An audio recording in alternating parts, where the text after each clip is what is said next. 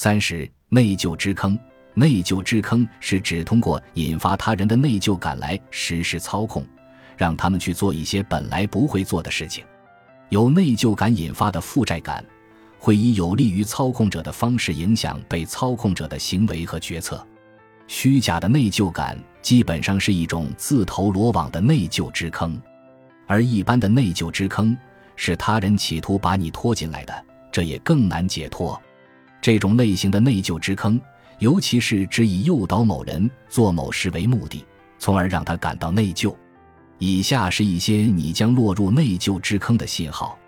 想想那些试图通过让你内疚来影响你的人，在这九种信号中，有哪几个在你的人际关系中出现过了？你似乎永远无法达成对方的期望，你感觉自己总是在做错事，你就是达不到对方的标准。说实在的，你做什么都不够好，对方总是拿你和那些比你做的更好的人做比较。你被拿来和那些符合期望的人做比较，以证明你是错的，需要改变。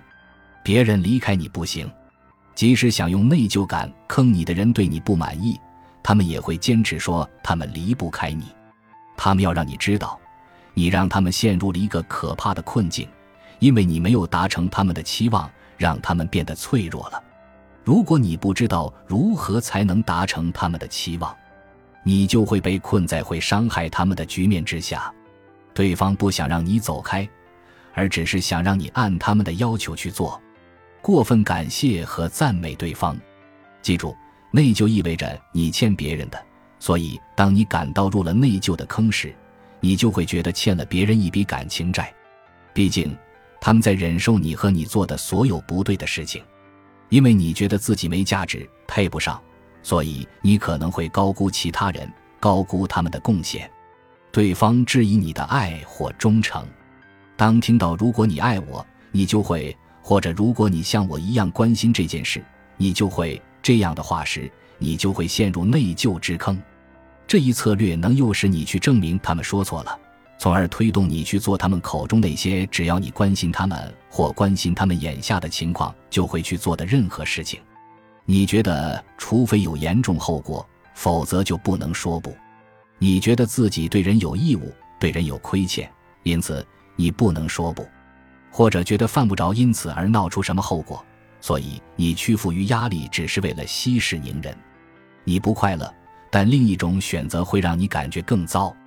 出了问题时总是怪你，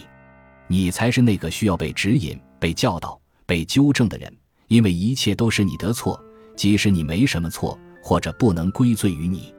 那些内疚触发者很少承认自己在问题中扮演的角色，他们把感觉到的任何内疚都投射到你或其他不幸的人身上，他们正在为了维持与你的一段关系而做出牺牲，这段关系失去了平衡，确实如此，